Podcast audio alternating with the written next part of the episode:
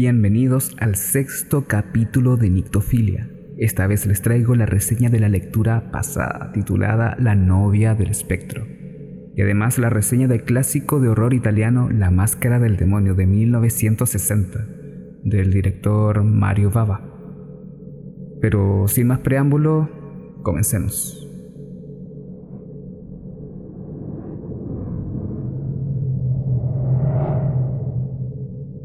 La novia del espectro de Washington Irving es un cuento bastante desconocido publicado entre 1819 y 1820 en la colección de cuentos y ensayos conocida como The Sketch Book of Geoffrey Crayon o el cuaderno de bocetos de Geoffrey Crayon. En el mismo también fue publicada la leyenda de Sleepy Hollow, o como la conocemos muchos, la gran mayoría, la leyenda del jinete sin cabeza. Es necesario mencionar que Irving desde muy pequeño fue un chiquillo muy inquieto y muy atento a escuchar historias, lo cual alimentó sustancialmente su imaginería. Siendo un adolescente de 14 años, fue enviado desde su ciudad natal, Manhattan, al pueblo de Town, el cual era una comunidad holandesa y alemana, de la cual se especula que nació su amor por el viejo mundo, por los viajes y el folclore europeo no solo como gusto, sino como característica e inspiración que lo definiría más tarde como escritor. Irving viajó mucho por Europa y debido al tiempo en el que existió conoció a renombrados escritores como a Mary Shelley, quien se cuenta que estuvo interesada, interesada en él románticamente, siendo ya viuda de Percy Shelley. Sin embargo, Irving, intimidado por su intelecto y esta vida enfocada a la libertad que tenía Mary, la rechazó Mm, pero ¿cómo no sentirse intimidado por semejante personalidad? Yo, yo lo comprendo totalmente. Pero, pero Irving fue un grande también. Vivió 12 años en el viejo continente en donde pudo consagrarse como primer escritor estadounidense en profesionalizarse, es decir, que pudo sostenerse gracias a sus escritos, gracias a sus cuentos, sostenerse económicamente, lo cual fue gracias a poder hacer valer sus derechos de autoría. Finalmente volvió a Estados Unidos en 1832, donde se dedicó a vivir en una granja en el pueblo de Cherrytown, donde murió años después de un ataque cardíaco. Vale decir que fue una persona muy sociable, una personalidad de sociedad. Sin embargo, nunca se casó, nunca tuvo una, una familia. Él estuvo de novio, sin embargo, su pareja murió, una chica de 16 años, si no me equivoco. Pero nunca pudo superarla y no se volvió a comprometer con nadie más. La novia del espectro nos transporta a un pequeño cuento de horror gótico clásico, con castillos, con bosques hechizados, caminos sombríos, noches de luna llena con aullidos de lobos de fondo, uno de los primeros en su tipo, de origen estadounidense, cual sirvió como referencia para nuestro queridísimo Edgar Allan Poe. Haciendo un resumen resumido, el cuento nos habla sobre una familia adinerada de las montañas alemanas, que necesita casar a su hija de 18 años. Sin embargo, su prometido muere en el transcurso de su viaje hacia, hacia su fiesta de bodas. Es aquí que en su lugar aparece un espectro, entendiendo como espectro a un fantasma, a un muerto. Y bueno, eso sería básicamente la trama. El resto de detalles y al final pueden encontrarlo en la narración pasada en este mismo canal. Así que vayan a escucharla porque voy a disparar spoilers sin ningún respeto alguno. Creo que lo más valorable que hoy en día se puede percibir del cuento es poder ver esta tradición gótica ya casi perdida en general. Me refiero a armonizar la atención con la perfecta descripción del ambiente, creando una imagen en nuestra mente que nos transporta a la ensoñación del escritor. Es muy gráfico y esto potencia mucho el relato y ayuda a comprender cómo su pluma tuvo tanto alcance. También es muy interesante dar cuenta del contexto histórico en el que transcurre la historia o en el que se creó la historia e imaginar cómo ellos mismos percibían la moral. A lo que me refiero es, o sea, estás casando a tu hija con un tipo que ni siquiera conoces, independientemente que tu hija ya tenga 18 años. Compadre, si ni siquiera conocías físicamente al supuesto prometido de tu hija, después no te quejes si llega un espectro a secuestrar a tu hija. Sí, sí, a secuestrar a tu hija, literalmente. Al final uno no sabe si es un cuento de horror o un capítulo de enigma. Pero al final todo termina bien, impecable. Y eso es algo que en lo personal me hace ruido. Reitero, tu hija fue secuestrada. Creíste que posiblemente fue llevada hacia un portal hacia el más allá o hacia el infierno de tú, ubicado en la tumba de su prometido fallecido. Creíste que serías abuelo de duendecillos, ya asumiendo que tu hija es necrófila, pero al verla regresar, lo dejas todo así, tal cual, como si nada hubiera ocurrido, porque después de todo se desposó con un chico de buena posición. No podía ir, ¿de qué clase de padre estamos hablando? Pero para ser justos, este cuento, como dije anteriormente, fue publicado entre 1819 y 1820. Inspirado en leyendas alemanas del siglo XVII 17, 18, por lo cual es un buen reflejo de la carencia filial, del desprendimiento de la paternidad, de la utilización de las hijas como una herramienta política y económica. Por otro lado, algo que es sumamente resaltable en este cuento es la capacidad que tiene de hacernos creer que hasta cierto punto algo así pudo haber ocurrido. También de sorprendernos, pese a que desde un principio el cuento pareciera ser predecible lo cual es sumamente comprensible si después de todo ya estamos habituados a este tipo de historias, porque, porque esta es de las primeras, si no la primera. ¿Lo recomiendo? Claramente que sí, sí, totalmente. Sobre todo si te gusta escribir, o si simplemente eres curioso, pero no si esperas una historia que realmente, que realmente te dé miedo. Sí, como una referencia de aprendizaje, para conocer y reconocer los elementos literarios de terror que trabaja Irving y que más tarde trabajarían otros, como por ejemplo el temor a lo desconocido, el suspense, mezclado maestramente con la ironía dramática que nos permite generar esta hipótesis, y finalmente el shock, que rompe con nuestra hipótesis y nos sorprende hasta cierta medida. La máscara del demonio, también conocida como Domingo Negro, Black Sunday, incluso como La venganza del vampiro. Es una película de horror clásica de culto italiana de 1960 por Mario Bava. Fue la primera película en donde él figura como cineasta. Anteriormente había sido director, pero de fotografía. Había trabajado con directores como Jacques. Fue prohibida en Reino Unido hasta 1968 por su contenido sangriento y violento, misma razón que obligó a que aquellas escenas sean censuradas en Estados Unidos por la distribuidora de films de horror American International Pictures, la cual hoy en día se encuentra disuelta y cuyo catálogo pertenece a Metro Golden Mayer.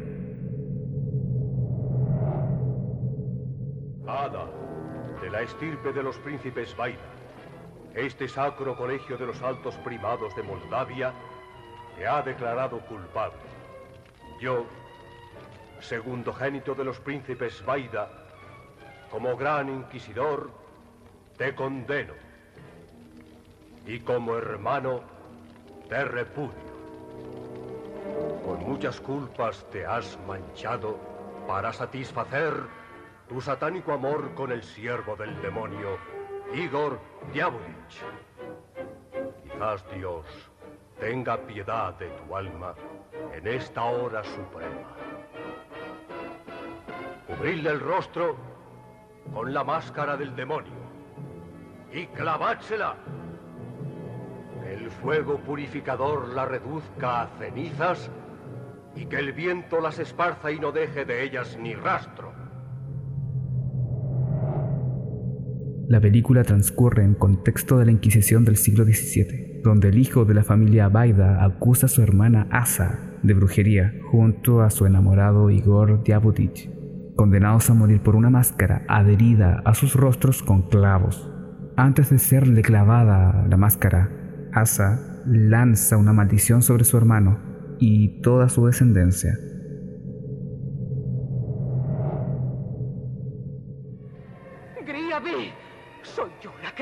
De ti, yo la que te maldigo en el nombre del demonio. Vamos, adelante, haz que me claven la máscara pero no podrás nunca librarte de las garras de Satanás. El infierno desata los elementos en tu contra y su furia está pronta a batirse sobre ti. Cuidado, Griavi. Mi venganza caerá sobre ti tu descendencia. Sí, porque será en la sangre de tus hijos y en la de los hijos de tus hijos que yo viviré mi existencia inmortal. Ellos me darán la vida que ahora tú vas a quitarme. Desde las tinieblas yo volveré para atormentaros y aniquilaros a todos. Sin embargo, al momento de quemarla en la hoguera, cuyo fuego supondría una purificación, una purga para su alma, una tormenta apaga las llamas, lo cual evita que su alma tuviera una depuración de las energías impías que la brujería depositaba en ella.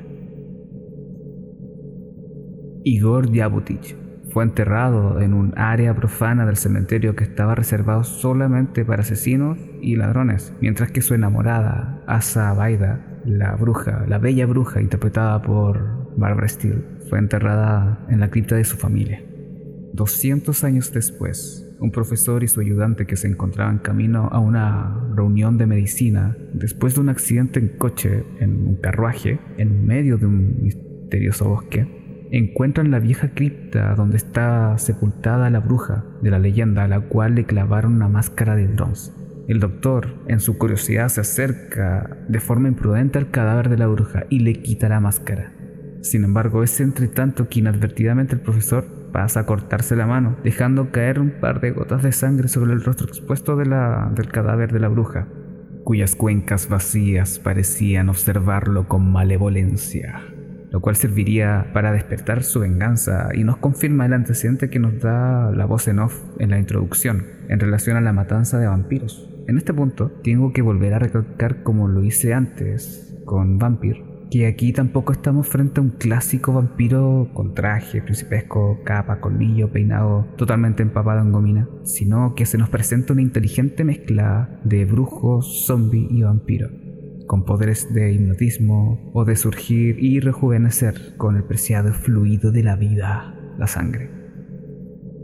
Luego se nos presenta a la nueva generación de los Vaida, a Katia, su hermano Constantino y al padre, quien le comenta a uno de sus criados en su castillo, entre los estridentes aullidos de los lobos y el profundo rugir del viento nocturno, que hace cien años atrás, también siendo noche de San Jorge, un sismo había desquebrajado la tierra, destruyendo la antigua iglesia bajo la cual se encontraba el sarcófago de Asa, la bruja, el que encontraron hecho pedazos, como si algo hubiera querido escapar de su interior, de su letargo nos cuenta que esa misma noche, hace 100 años, la princesa del castillo Baida murió misteriosamente. Tenía solo 21 años, la misma edad que su hija actualmente.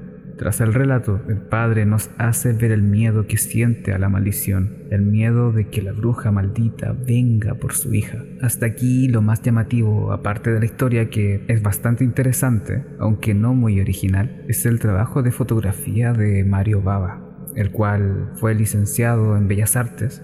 Por lo mismo, la estética, la iluminación, el cuidado de la fluidez del movimiento de los planos eran su prioridad, cosa que se nota totalmente, son fuertes en la película. Cada fotograma es una fotografía que refleja perfectamente una técnica ambientación gótica. Un wallpaper perfecto para que un emo lo use como fondo de pantalla en el blog donde escribe sus poemas con letras rojas. Pero hablando en serio, el trabajo visual logra permear en las sensaciones del espectador generando tenebrosidad, perturbación y asombro. Una escena que para mí es visual y sensitivamente genial es cuando vemos salir de la cripta al imprudente doctor y a su aprendiz y en el umbral de las ruinas de la entrada de la iglesia bajo la cual está la cripta vemos sorpresivamente a Katia. Recordemos que igual está interpretada por Barbara Steele, así como la bruja, pero vestida con una capa negra, llevando dos grandes perros Doberman gigantes, cubierta totalmente de un velo negro de sombras que el crepúsculo de la tarde le hacía vestir. Y uno no sabe si está atestiguando la aparición de la infernal Proserpina paseando al mismísimo cancerbero o el fantasma de la bruja asesinada que quizás se proyectó con la energía que la sangre derramada le dio. Después entendemos que es la hija del nuevo patriarca de la familia Baida, pero pero ese es el nivel de maestría visual que Mario Baba impone en su película. No por nada es considerada una peli de culto. Luego la película nos muestra a la bruja invocando, haciendo un hechizo desde su cripta, en donde invoca a su antiguo amor, a su amante eterno, el cual renace de la tumba y se dirige directamente al castillo de los Paida, con la intención de asesinar al padre y cumplir la venganza, su venganza y la venganza de su, de su eterno amor. Llegando al castillo se encuentra con el padre, pero este tiene una, un crucifijo el cual le sirve para poder ahuyentar a este asesino. Sin embargo, queda con un sobresalto fuerte por el miedo. Entonces se ven en la necesidad, sus hijos que lo encuentran ahí sobresaltado, se ven en la necesidad de llamar a un doctor. Ahí es donde Katia recuerda que había visto un doctor en las ruinas de la iglesia. Van a buscarlo a la posada. Sin embargo, se adelanta Igor Diabutich, se adelanta a ellos y se encuentra con este doctor, lo convence de llevarlo al, castillo. Obviamente lo engaña, y una vez que lo lleva al castillo, para sorpresa de todos, este doctor termina siendo seducido por la bruja, hipnotizado. Ella lo convence de entregarle su sangre para darle su vitalidad, su energía que necesita ella, y él termina siendo un esclavo más. El plan de Asa es consumir la sangre de Katia, obtener la vida eterna y al mismo tiempo vengarse de la descendencia de su hermano, quien la condenó hace 200 años, Asa logra acabar con el padre de Katia a costa de su nuevo esclavo, pero el asistente del doctor hace alianza con Vaida y luego de misteriosas muertes, perritos sacrificados, pasadizos secretos y trampas, logran descubrir el plan de la bruja y liberar el alma del esclavizado doctor con la ayuda de un clérigo que clava una estaca en su ojo izquierdo. Finalmente, el asistente del doctor vuelve al castillo a tiempo para poder evitar que Asa logre absorber en totalidad la vida de Katia. Y junto a una enfurecida turba pone a la ya descubierta bruja en una pira, donde el fuego logra romper la maldición. De esta manera Katia queda libre, la maldición queda rota y el asistente se queda con la chica a la que le tuvo ganas durante toda la película. Pasadizos lúgubres, brumosos, castillos, bosques malditos, justicieros inquisidores, juegos de luces en claroscuro, no son detalles, son trabajados con plena intención de llamar nuestra atención, de cautivarnos. Y esto es lo que debemos disfrutar profundamente, aquello que ha servido de inspiración a tantos directores, como a Roger Corman y su ciclo de terror inspirado en Edgar Allan Poe una obra de arte que nos transporta a una fantasía donde el rencor y la frustración a causa de una supuesta justicia inquisidora logran traspasar las barreras de la mortalidad y hacer revivir un amor prohibido, profano a los ojos cristianos por más de 200 años. ¿Qué justicia es de respaldar? ¿La de los inquisidores al destruir a una bruja o a la de la bruja al destruir a sus inquisidores? Quienes le dieron muerte junto a su amante. ¿Es realmente el linaje de los Vaida la víctima de la historia? ¿Qué hubiera ocurrido si la bruja hubiera podido concretar su venganza y junto a Igor, su amante y fiel ayudante, alcanzar la vida eterna? ¿Qué creen ustedes? Así concluye este sexto capítulo de Nictofilia. Buenas noches.